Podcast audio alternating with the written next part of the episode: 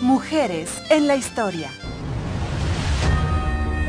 No subestiméis nunca el poder de las mujeres para decidir nuestro destino. No nos han dejado alternativas. Desafiad al gobierno. ¡Por el voto femenino! Mujeres en la política. Let it be that human rights are women's rights and women's rights are human rights once and for all. Mujeres exigiendo sus derechos.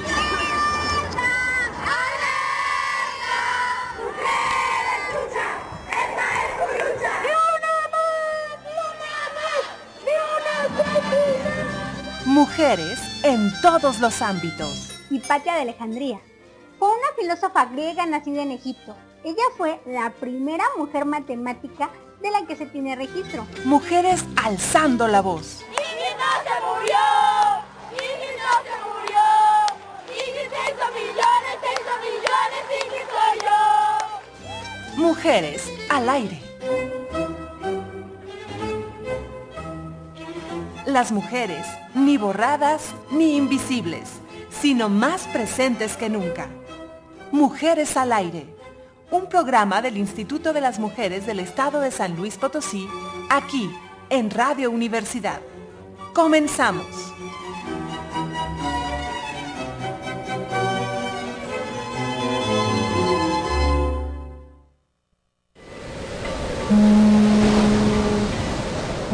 Una vez, cruzando el Atlántico, una mujer irlandesa se acercó. Muy buenos días, tardes ya. Soy Carolina Jaime Pollo del Instituto de las Mujeres del Estado de San Luis Potosí y estamos en Mujeres al Aire. Aquí tenemos un, una complicación al arranque, pero nos da muchísimo gusto estar nuevamente con ustedes en este programa del Instituto de las Mujeres donde hablamos sobre igualdad sustantiva, sobre las mujeres en todos los ámbitos, sobre la perspectiva de género.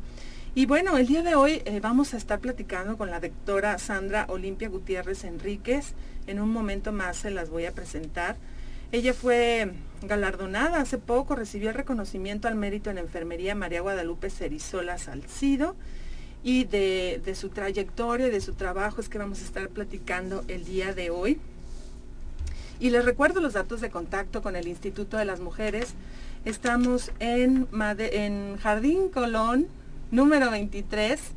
Eh, esto es enfrente del Mercado de la Merced. Ahí nos encuentran ya de 8 de la mañana a 8 de la noche con asesorías jurídicas y psicológicas. Y también eh, nos pueden contactar ya a través de muchas vías en Telmujer, a través de Facebook, Ayuda en línea Telmujer, marcando el 911 y piden que les comuniquen a Telmujer, marcando al teléfono directo 800-672-1433 y eh, marcando em, también al WhatsApp, al WhatsApp ahorita se los digo. Y bueno, vámonos a nuestra primera sección y esto es Palabra de Mujer.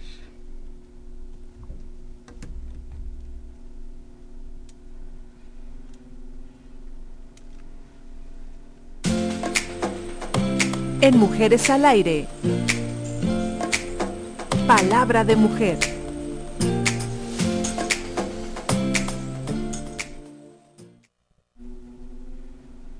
Nosotras nos asumimos como feministas que defienden los derechos humanos, luchan por la justicia social, exigen un trato equitativo y anhelan un mundo donde las diferencias no se traduzcan en desigualdad. Marta Lamas, feminista mexicana.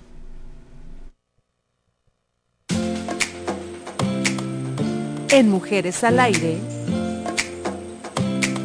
las noticias.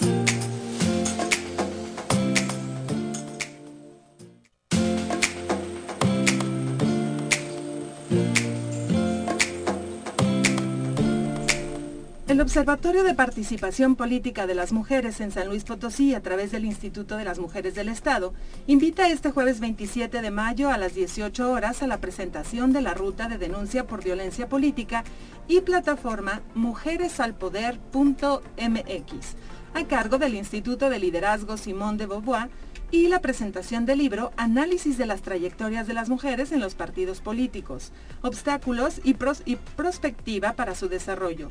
La transmisión será por Facebook Live, Instituto de las Mujeres del Estado de San Luis Potosí.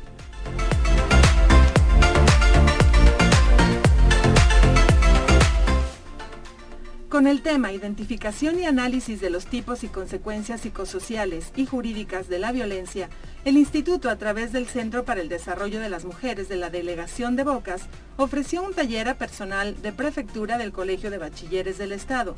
Profesionistas del Centro para el Desarrollo de las Mujeres de la Delegación de Bocas ofrecieron el taller a 250 prefectas y prefectos quienes se unieron durante cuatro horas a la plataforma de Zoom y Facebook Lab del Colegio de Bachilleres del Estado.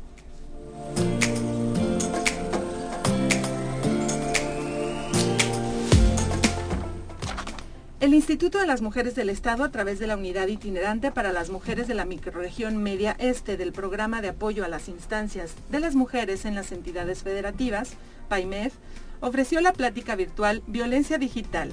Esto fue el jueves 20 de mayo, misma que fue impartida por la abogada Cristela Moreno González. Esta actividad forma parte de las acciones de sensibilización sobre la violencia contra las mujeres, con el objetivo de informar a las personas acerca de los tipos, factores de riesgo, protección y penalidad de la violencia digital.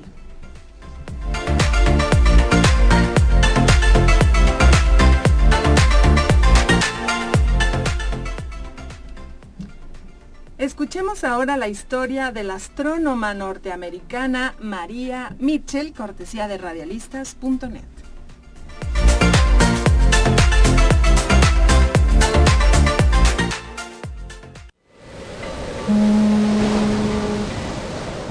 Una vez, cruzando el Atlántico, una mujer irlandesa se acercó y le pidió que le leyera la suerte. No, yo no hago eso. Yo soy astrónoma no astróloga. ¿Astrónoma? ¿Sí? ¿Y qué es lo que hace una astrónoma? Bueno, puedo decirle a qué hora saldrá la luna y a qué hora se acostará el sol. Puedo conocer el movimiento de los planetas y cuándo ocurrirá un eclipse. Ah, ¿Solo eso? María Mitchell nació en Massachusetts, Estados Unidos, en el año 1818. Su padre tenía un pequeño observatorio en la terraza de su casa. Papá. Dime, hija. Déjame ir contigo a ver la noche, ¿ya? Ah, bueno, ven, María. Pero no te acostumbres mucho, ¿eh? Lo de las mujeres es aprender a cocinar, a coser, a limpiar. Pero papá, el mismo ojo que dirige la aguja para bordar sirve para ver las estrellas. Durante el día, María asistía a clases. De noche observaba el cielo. Cuando sus padres no pudieron seguir pagando en el colegio, María se volvió autodidacta. Su pasión era la astronomía. Estrellas, estrellas. En 1848, sin haber cumplido los 30 años, María Mitchell descubrió el primer cometa visto con un telescopio. Este éxito le valió el reconocimiento internacional y le permitió ser la primera mujer miembro de la Academia Norteamericana de Artes y Ciencias. ¿Cuál es la principal cualidad de un científico, profesora Mitchell? ¿La rigurosidad? ¿El método? La imaginación, amigo mío. No bastan las matemáticas ni la lógica. Necesitamos estética y poesía. Las estrellas no son solo puntos brillantes, también nos hablan de la grandeza del universo. María Mitchell se dedicó a la enseñanza científica de mujeres. Como profesora, cuestionaba siempre las ideas preconcebidas de sus alumnas. Su pregunta favorita era, Y dígame, ¿usted leyó eso en un libro o lo observó directamente? María era científica y también mujer. Se inscribió en la Asociación para el Avance de las Mujeres, luchando por el acceso a la educación superior de estas y por el sufragio femenino. Las mujeres necesitan estudiar ciencias exactas. Así no tendrán que andar creyendo en adivinos y lecturas de la suerte. Dio clases de astronomía durante 23 años en el Vassar College de New York y dirigió su afamado observatorio. Sus alumnas siempre recordaron sus consejos. Estudia como si fueras a vivir para siempre. Vive como si fueras a morir mañana. María Mitchell, primera astrónoma de Estados Unidos, murió en 1889 con 71 años de edad y miles de estrellas en sus ojos. En mi juventud solía decir que las mujeres necesitan mucho de la ciencia. Ahora digo que la ciencia necesita mucho de las mujeres.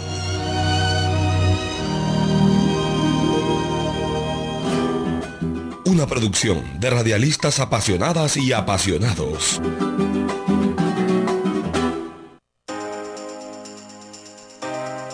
En Mujeres al Aire, la entrevista.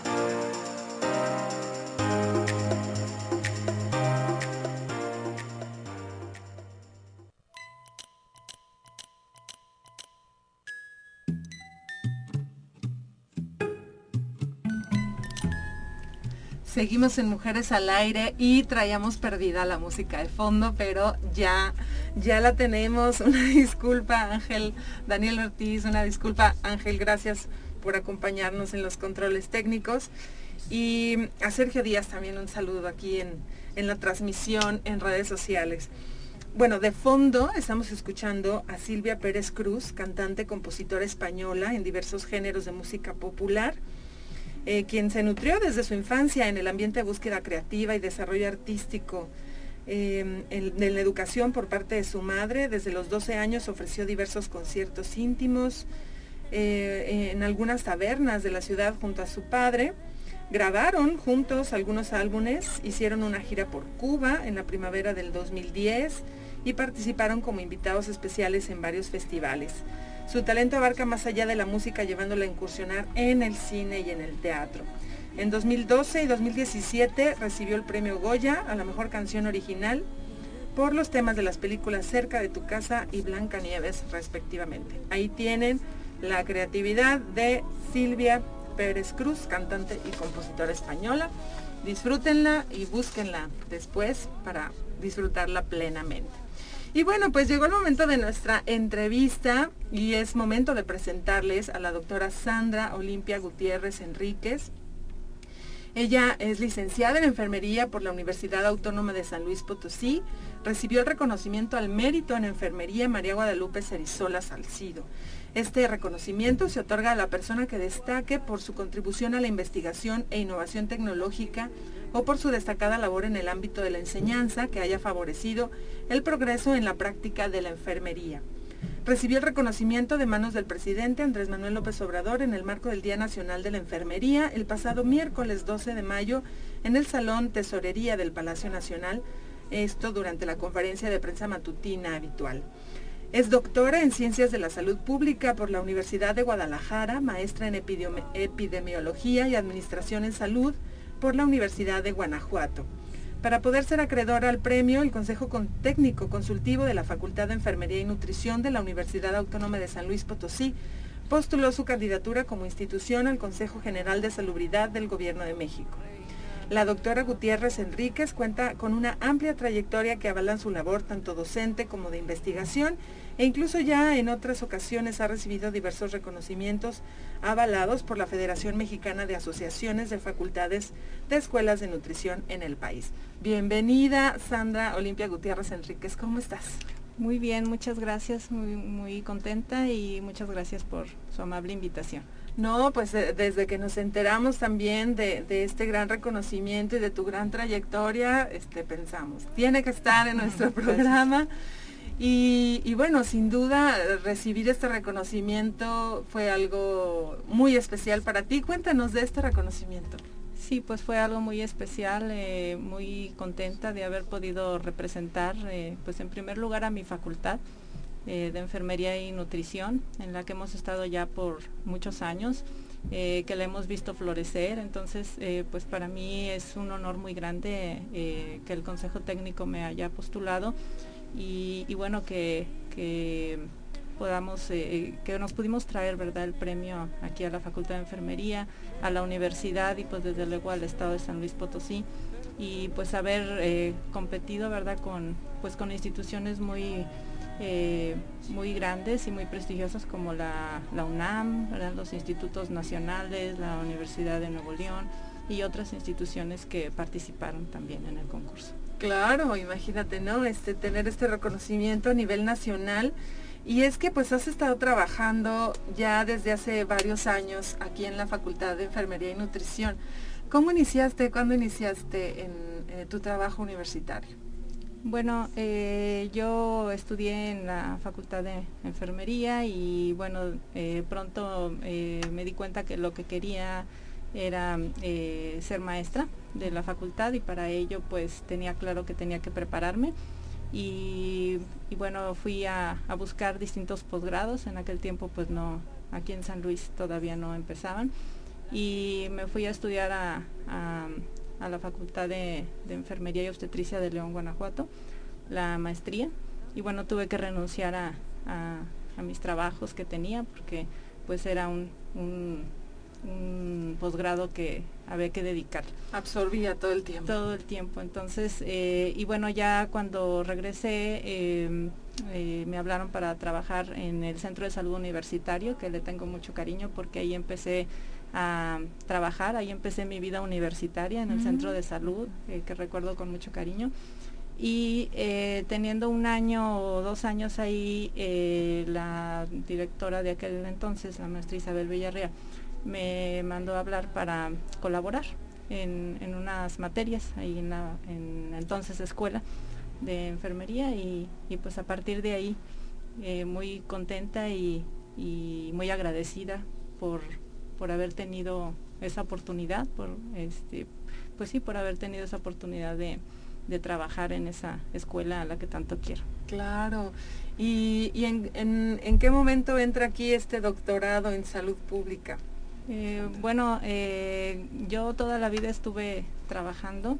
Eh, fue para mí muy difícil porque tuve que estar trabajando y a la vez hacer el doctorado, irme sin beca y pues realmente sí fue un esfuerzo muy grande, pero pues eso me, me, ha enseñado muchas cosas, ¿verdad? La voluntad, la disciplina y sobre todo la voluntad, ¿verdad? Porque cuando uno quiere pues tiene que tiene que esforzarse para cumplir los objetivos. Entonces, eh, durante la maestría tuve unos maestros, grandes maestros que eh, venían de la Universidad de Guadalajara y entonces me dijeron que iban a abrir un doctorado y que me invitaban.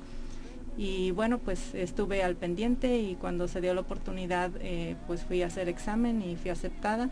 Y pues para mí fue una época muy bonita porque pude prepararme, aprender mucho y a partir de ahí, de la maestría, se abrieron las puertas para mí, eh, pues de, eh, de, muchos lados, para investigación, para la docencia y pues ha sido algo muy, muy satisfactorio para mí. Pudimos formar el posgrado y pues también es algo para mí muy satisfactorio porque eh, como les comentaba antes, no, no existía. No había posgrados. No había posgrados, entonces nosotros eh, con la confianza de la entonces directora eh, que te comento, pues sacamos la maestría en administración, también la, otras compañeras, en conjunto con otras compañeras, la maestría en educación y una especialidad en la que también pues me dieron la oportunidad de coordinarla muy, muy joven y pues eh, realmente he aprendido mucho en mis posgrados, pero también siendo profesora. Yo creo que cuando uno enseña, aprende demasiado de, pues de todo, de los estudiantes, de los compañeros, de, los profesores que, vinieron a dar clase. Ha, sido una vida académica muy, muy satisfactoria para mí. Sí, justo eso te va a preguntar, si encontraste en el ejercicio de la docencia eso que estabas eh, buscando o pensando cuando dijiste yo quiero dedicarme a enseñar? Sí, es, realmente, eh, a mí me apasiona eh, poder enseñar a mis estudiantes, pero no solo enseñarlos, sino inspirarlos, ponerle el ejemplo, ¿verdad? Y, tratar de, ayudar a, formarlos, a, orientarlos. no solo en lo académico, sino también ellos se acercan mucho, por ejemplo, conmigo para preguntarme eh, pues eh, las inquietudes que tienen en su vida profesional, eh, qué posgrado quieren hacer, no sé, muchas cosas que que pues para mí es muy grato, ¿verdad? Que, que ellos tengan esa confianza y, además de la docencia, pues también formamos un vínculo muy bonito y pues yo he tenido muchos estudiantes que hoy son mis amigos y que aprecio muchísimo y han sido estudiantes de la licenciatura, de maestría, de doctorado y, realmente pues este premio que yo gané pues se lo dedico además de mi familia a mis estudiantes, a, mis queridos estudiantes, porque gracias a ellos soy lo que soy. Sí, sí, claro. Oye, ¿cómo ha sido em, conjuntar el trabajo de investigación y el trabajo docente? Sí, es, eh, pues sí es, es difícil, ¿verdad? Porque em, pues tenemos que, cubrir eh, horas de, docencia, otras horas de investigación. Y la investigación pues no, no tiene tiempos. Yo, por ejemplo, pues trabajo todo el día, al igual que mis compañeros que son investigadores, no, no hay horarios, eh, tenemos que estar al pendiente de muchas cosas, de cuando son las aperturas de los campos, las encuestas, eh, más cuando uno dirige proyectos pues es mucho, mucho trabajo porque uno tiene la responsabilidad de dirigir estudiantes, de, estar al frente también pues a lo mejor de, coordinar a otros colegas y, pues es, pesado, pero, pero también es muy gratificante porque hemos podido eh, salir con estudiantes al extranjero a que presenten sus trabajos. Y, pues uno, uno los va formando y, después pues ellos ya son independientes y, y ya tienen sus propios eh, caminos, sus carreras profesionales y pues de eso se trata, ¿no? De servir a la sociedad a través de la formación de estudiantes, pero también contribuir a la resolución de problemas del Estado y de México a través de la investigación. Sí, eh, yo espero, bueno, ahorita en, eh, regresando del corte, pues abordaremos un poquito más a detalle tu trabajo de, investigación, si, si nos lo permites, Sandra. Em, regresando un poco a tu a tu historia de vida, a lo mejor regresando un mucho. Pero bueno, es que en este programa luego reflexionamos mucho sobre, sobre lo que hay alrededor, ¿no? Eh, en, la cultura, en la sociedad. Y, la verdad nos gusta mucho también em, visibilizar estas historias destacadas como la tuya, porque también son un ejemplo para muchas niñas, jóvenes, mujeres, que pues que vean que hay muchas formas de ser mujer también, ¿no? Pero a ti te pasó eh, algún mandato en tu infancia, en tu juventud, de, estos mandatos que tradicionales de género que con el que hayas que tenido que luchar o, dejar a un lado para poder llegar a donde estás. Sí, eh, pues mira, eh, es muy importante esa pregunta porque em, a veces uno solamente ve los reconocimientos y los logros, pero detrás de ello hay muchas cosas para llegar ahí pues es un trabajo muy arduo y muchos sacrificios. Y bueno, eh, el primero es que de todo esto eh, se lo agradezco a mi madre porque mi madre se quedó viuda cuando yo tenía seis años, entonces con cinco hijos. Entonces para ella fue muy difícil este, pues darnos educación. Eh, sin embargo, ella como mujer, a lo mejor de aquella época sin tener estudios formales, eh, lo que sí quería era que yo no pasara lo mismo que ella. Entonces ella siempre me decía que, que yo debía estudiar, que yo debía ser independiente y que, y que pues eso me iba a hacer libre. Y que yo tenía que este, estudiar para tener mi propio dinero, mi, este, sí, mi camino y que yo no debería depender de nadie. Porque ella no quería que yo pasara esas dificultades este, económicas eh, pues económicas porque de, en cuestión de, unión con mis hermanos y con mi mamá pues siempre ha sido muy, muy bonita, nos hemos apoyado en todo y yo creo que eso es más importante que el dinero. Entonces, eh, pues como pudo mi mamá me dio estudios y yo tenía siempre eso en la mente que tenía que derribar esas barreras, a lo mejor de, pues del aspecto financiero. Yo siempre estudié en, en escuelas públicas y yo pues siempre les digo este, pues eh, les, les pongo ese ejemplo, ¿verdad? Este, que uno no necesita grandes cosas para llegar tan alto. Lo que necesita es la voluntad. Y eso es lo que yo creo que a mí me sacó adelante y, el ejemplo de mi madre. Qué maravillosa anécdota y ejemplo. Y con esto nos vamos un corte. Estamos en Mujeres al Aire platicando con la doctora Sandra Olimpia Gutiérrez Enríquez. Esto es Mujeres al Aire, regresamos. Cambio, gusto, rumbo y rima. Bueno, pues ahí tuvimos esta marea con Cuba, Dania Neco, Mariví y la de Yapo. Y seguimos platicando con la doctora Sandra Olimpia Gutiérrez Enríquez. Eh, ella labora en la Facultad de Enfermería y Nutrición de la Universidad Autónoma de San Luis Potosí, eh, docente, profesora investigadora, y ya nos estabas platicando un poco de, tus inicios. Por cierto, nos fuimos con una acorte con un mensaje también muy bonito, ¿no? Sobre la importancia de, de seguir los sueños, ¿no, Sandra? De, de, y de qué importante es el impulso que nos dan las personas a nuestro alrededor, ¿no? Como el caso de tu mamá. Así es, y, no solo nuestros padres, los maestros también, nosotros tenemos mucha responsabilidad porque tenemos a nuestras manos a lo más preciado que es la niñez y la juventud. Entonces tenemos mucha responsabilidad de encaminarlos y de educarlos hacia, pues hacia el bien y al bien de la sociedad y al bien para ellos mismos. Y sí, es mucho trabajo. Sí, claro. Todo un trabajo, el tema de la docencia también pero eh, hablábamos también del tema de la investigación, que, ya tienes largo camino trabajado. Cuéntanos un poquito de cuáles son los, los temas, los trabajos principales que has realizado. Bueno, por contarles un antecedente, yo, yo inicié investigación eh, porque mm, después de que entré ahí en la facultad me dieron la materia precisamente de investigación cuando salí de la maestría. Y a partir de ahí eh, con los estudiantes de octavo, de séptimo y octavo semestre, pues he realizado muchas investigaciones eh, muy interesantes em, y, bueno, a partir de ahí em, me empezó mucho el gusto por la investigación y solamente tenía el antecedente del trabajo de la tesis, pero ya ahí pues me di cuenta que, que era lo que yo quería hacer, aparte de ser docente. Entonces, bueno, pues seguimos trabajando en, muchas investigaciones, eh, concursamos en, algunos foros, eh, hemos tenido eh, premios con los estudiantes de licenciatura, de maestría. Y, bueno, nosotros empezamos trabajando la mm, prevención del cáncer cervicuterino eh, porque siempre pues, nos ha llamado la atención eh, la salud de la mujer como pilar de la, sociedad eh, y como el principal valor que une a las familias en todo el mundo. Entonces, las, mujeres para nosotros pues son nuestro énfasis de investigación.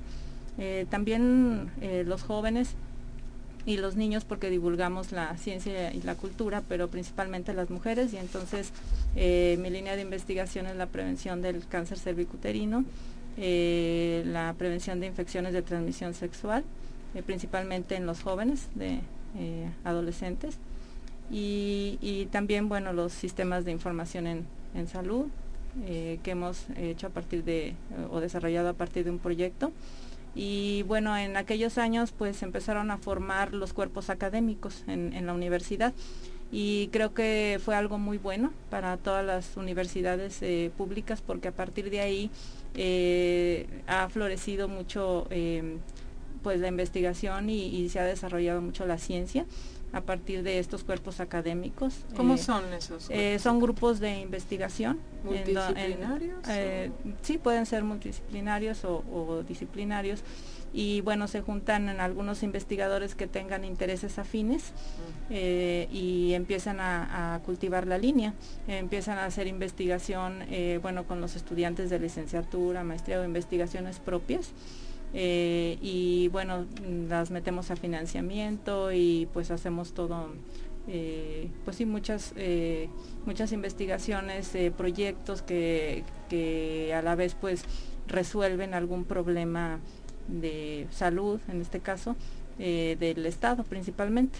Y entonces nosotros empezamos en nuestro cuerpo académico, bueno, a lo largo de, tantos años eh, hemos pertenecido a diferentes cuerpos académicos y eh, primero empezamos con salud poblacional y después con otro de cáncer cervicuterino y diabetes y después ahora el de cáncer cervicuterino y papilomavirus y, y bueno, trabajamos la doctora Yolanda Terán, el doctor Darío Gaitán, la doctora Verónica Gallegos, eh, también la maestra Patricia Muñiz y colaboradores. Y, juntos, bueno, pues hemos metido varios proyectos a financiamiento y con muy buenos resultados. Empezamos con proyectos financiados por el FOMIX, el gobierno del estado, los fondos mixtos, y, bueno, fue muy grato. Eh, pudimos eh, capacitar a más de 100 profesionales de salud para la toma de citologías cervicales. Eh, hemos capacitado médicos, enfermeras y pasantes de, del IMSS, de la Secretaría de Salud, del ISTE, también de estudiantes de universidades públicas y privadas. Eh, y bueno, a partir de ahí eh, quisimos eh, continuar con ese proyecto y en 2017, 2014-2017 sometimos un proyecto a una convocatoria que se llama Atención a Problemas Nacionales de Salud y bueno, también fuimos elegidos y, se formó un equipo multidisciplinario que bueno, desarrollamos varios, varios eh, proyectos alternos, para eh, un, software educativo eh, se mejoró porque en aquel entonces era solamente sin herramientas tecnológicas, entonces se llevó la continuidad y hicimos este software, hicimos un sistema electrónico para el registro de datos clínicos y hemos buscado que nuestros proyectos sean resolutivos, útiles de aplicación inmediata, que puedan resolver problemas y sobre todo que ayuden al personal de médico y especial de enfermería, porque las enfermeras eh, son las encargadas en, los servicios de salud de pues de estas de esta prevención, al igual que de otras como del cáncer de mama y de otras enfermedades, enfermería es la que está eh, cerca del usuario. Entonces nosotros buscamos mejorar esa calidad de atención al usuario y también pues que disminuir las barreras que ellos tienen para que se acerquen, porque también hemos hecho campañas en coordinación con los servicios de salud, con, eh, hemos ido a empresas privadas y a escuelas privadas y públicas con, a trabajar con mujeres para detectar eh, las infecciones por virus de papiloma humano, también les hemos enseñado a, eh, lo del autotoma vaginal, hemos colaborado con fundaciones, eh, hemos ido también a difundir la cultura a las primarias con los niños, entonces eh, pues ha sido un trabajo muy, muy grande, pero muy enriquecedor. Claro, y se me vienen a la mente muchas cosas, ¿no? De entrada la importancia de este trabajo académico y de investigación, incluso en la transformación de la política pública, ¿no? Porque por lo que nos estás diciendo, digamos, el, principal aporte ha sido específicamente, o, eh, uno de los aportes, pues la capacitación del personal que está ¿no? en el sector salud. Sí, es, eh, nosotros es, una línea muy fuerte que tenemos, eh, la capacitación, y no solo al personal, bueno, que ya está en servicio, sino nos enfocamos también mucho en los estudiantes porque eh, pues la, atención primaria es, muy importante y es a la que debemos apostarle, ¿verdad? La prevención eh, y mucho de, esta responsabilidad pues la tienen eh, las universidades también en, la forma como capacitan a, sus, a sus estudiantes y una vez que se insertan al mercado laboral pues deben de tener ciertos conocimientos, habilidades y actitudes y que como todo pues eh, al paso del tiempo pues este, se van minimizando y pues hay que seguirlo fortaleciendo. Y entonces ahí hemos entrado nosotros a, por dos lados verdad en la parte de capacitación al personal pero también no dejamos de lado a las mujeres a las usuarias para que se acerquen a los servicios. Entonces también también hemos tenido proyectos así de este tipo encaminados a las usuarias eh, para que se acerquen a los servicios de salud, se acerquen al, tamizaje y, sobre todo pues la capacitación. Es muy importante. En tu experiencia, ¿cuál crees que sea eh, el factor por el que el cáncer cervicouterino siga siendo un problema? Digo, porque pues ya hay mucha información. Y sí, claro. el otro día platicábamos en una conferencia que que es una paradoja porque a pesar de que, de que es un, problema completamente prevenible, pues se siguen presentando casos. Y a pesar de que también sabemos que pues ya existe la vacuna, que ya hay mucho camino recorrido porque ya lo hay, eh, sigue habiendo cuestiones culturales, eh, eh, geográficas, de muchos tipos, que limitan ese acceso a la mujer, sobre todo en zonas alejadas. Eh, y son varias aristas, ¿no? Por una parte son las responsabilidades del sistema de salud en la cuestión de organización, en la cuestión de programas de garantía de calidad, incluso la capacitación que estamos hablando, porque también la mujer puede acercarse, pero si el personal no está capacitado, pues puede también haber errores o cuestiones de ese tipo en los diagnósticos. Y, bueno, eh, también hay cuestiones atribuibles a los usuarios, a las mujeres, en estos factores que te comento, eh, sociales, culturales, políticos. Hay lugares donde eh, lamentablemente eh, el esposo no deja que, vaya la mujer a, hacerse los estudios, ¿verdad? Porque no quiere que nadie más la vea y pues eso es muy lamentable. Y, pues ahí hay que trabajar mucho, mucho para hablar con las mujeres, para empoderarlas de su, de su salud, no solo con las mujeres, con todo el mundo, ¿verdad? Este, aquí en México hace mucha falta eh, esa cultura de autocuidar. Luego no somos responsables de nuestra propia salud, entonces eh, es muy difícil, por eso hay que trabajar mucho eh, desde la infancia, ¿verdad? Entonces, pues esa es, esa es la, parte que importante. Oye, y ahorita mencionando todos estos factores que intervienen, em, y porque ahorita en el corte te escuchaba, ¿no? De, cómo se piensa que la enfermería es el hospital, ¿no? Y la enfermería es mucho más allá, ¿no? ¿Cómo entra todos estos factores sociales dentro de tus investigaciones? ¿O cómo incluso dentro de la enfermería, ¿no? Sí, pues es que eh, yo comentaba también en, otra entrevista que enfermería es una de las carreras más completas que hay por sus capacidades y cualidades, porque no solo tiene conocimientos eh, técnicos en la parte asistencial, sino eh, tiene conocimientos em, de, de gestión, de administración, de educación para la salud, porque fuimos formadas con, un bagaje muy importante en la atención primaria, eh, también eh, en, liderazgo, entonces eh, tiene en investigación también, entonces es una de las carreras que, que, tienen muchos conocimientos, habilidades y actitudes y que por eso los hace líderes. le comentaba hace ratito también a otra persona que tenemos egresados de la maestría que están posicionados en, puestos muy importantes a nivel estatal y nacional.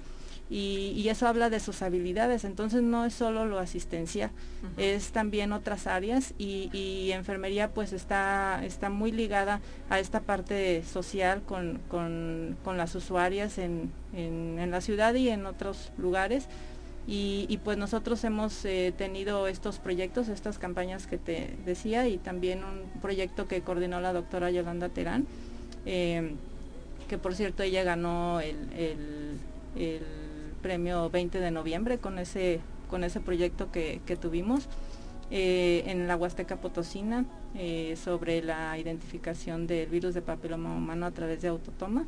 Y pues fue un proyecto muy bonito, muy, muy difícil porque pues la barrera de, del idioma y todo eso, pero eh, pues ahí tratamos de acercarnos y ahí vimos que las mujeres a veces no, eh, aunque estén esos servicios de tamizaje, las mujeres no lo aceptan una por lo que te comentaba que a lo mejor no las deja el esposo, pero otra porque ellas mismas sienten que les duele, eh, no quieren ser expuestas en su intimidad, entonces eh, no, es no, no son aceptados, ¿verdad?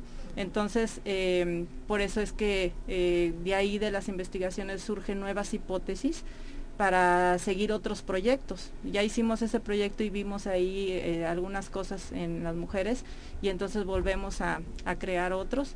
Eh, tratando de, limitar esos, esas barreras, ¿no? Pero sí, eh, definitivamente hay que trabajar mucho en, este, con las mujeres. Claro.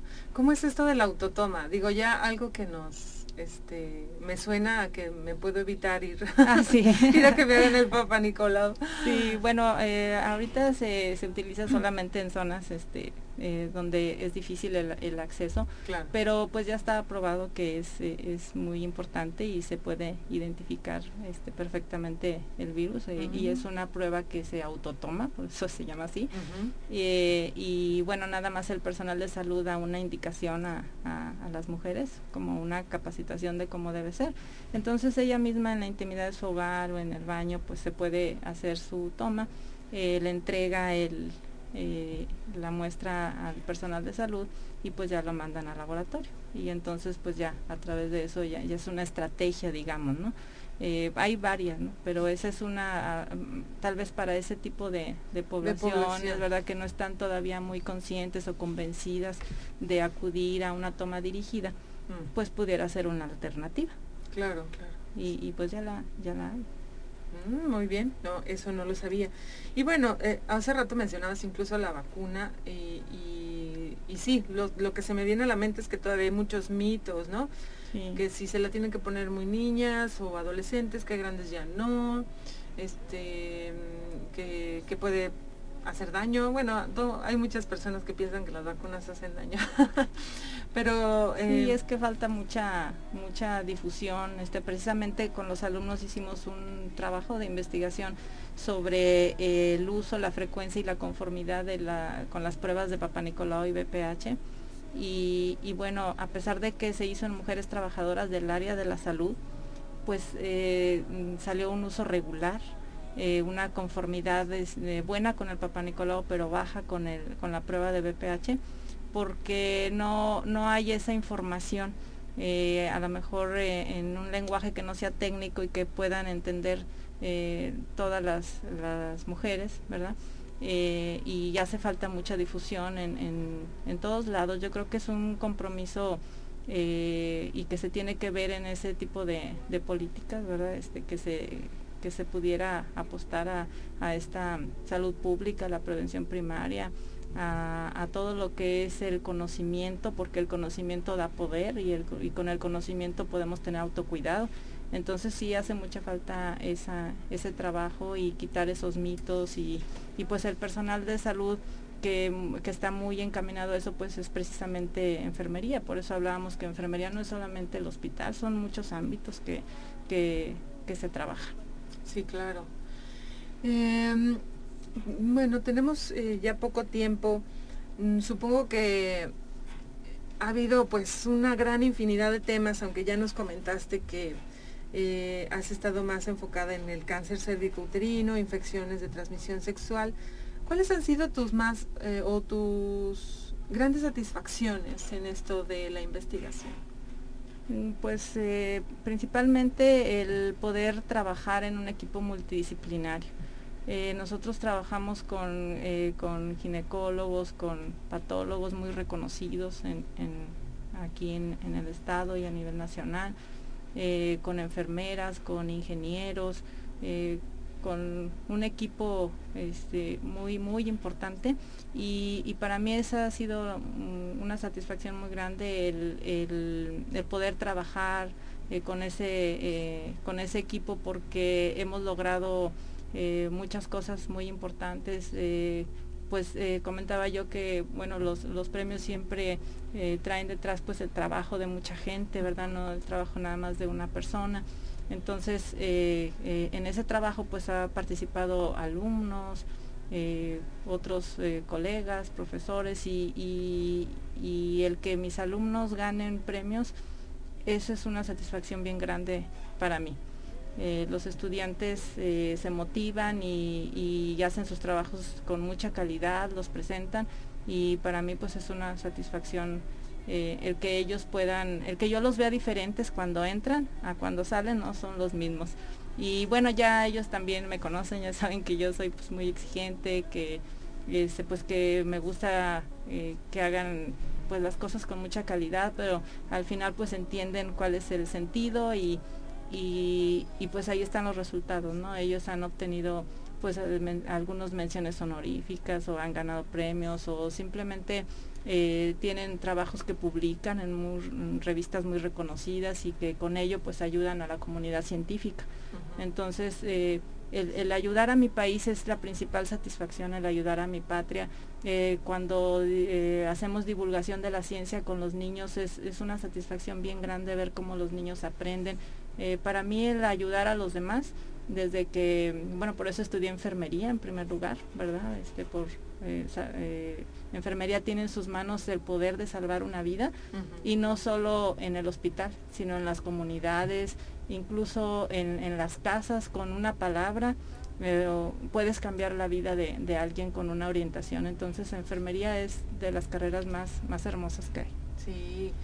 Eh, Jorge Gutiérrez nos escribe en el Facebook y nos dice felicidades por tus logros y tus grandes esfuerzos, hermanita. Qué orgullo para San Luis Potosí haber obtenido este premio tan importante. Enhorabuena. Ah, sí, es mi hermano mayor. Muchas gracias. Muchas gracias. Gracias, hermano.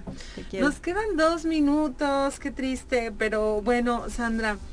Eh, has estado realizando también algunas cosas para el Instituto de las Mujeres. No sé si nos quieras contar un poquito de eso.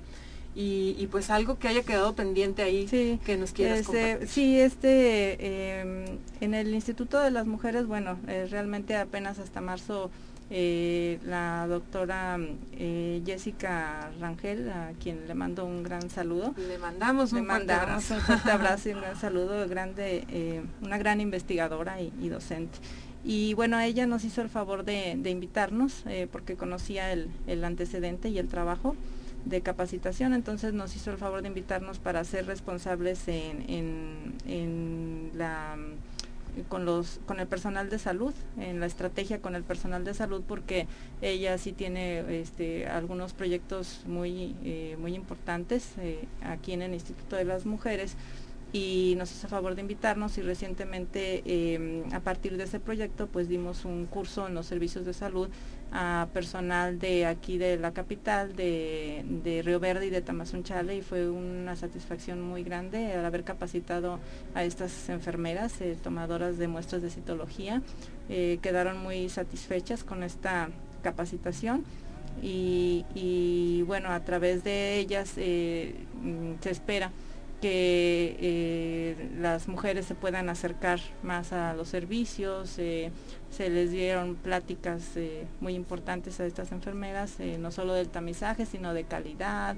la doctora Jessica dio también otra parte de empoderamiento, que es de lo que hablábamos y que es muy importante, y porque ellas son las que están en contacto, entonces ya hicimos toda esa, toda esa parte de capacitación y, pues fue muy, muy bonito para nosotros haber colaborado con los servicios de salud. Claro.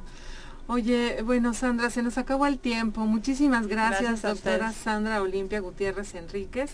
Eh, aquí está tu espacio. la verdad, yo dije, hay que, hay que un día hablar del virus del papiloma, hay que hablar, porque hay muchos temas, ¿no? Entonces, bueno, esperemos que estés por aquí pronto. Muchas gracias por la invitación y a sus órdenes. Muchas gracias y muchas gracias a ustedes que nos siguieron aquí en Mujeres al Aire. Yo soy Carolina Jaime Follo y nos escuchamos la próxima semana. Cambio, gusto, rumbo y rima. Mi mamá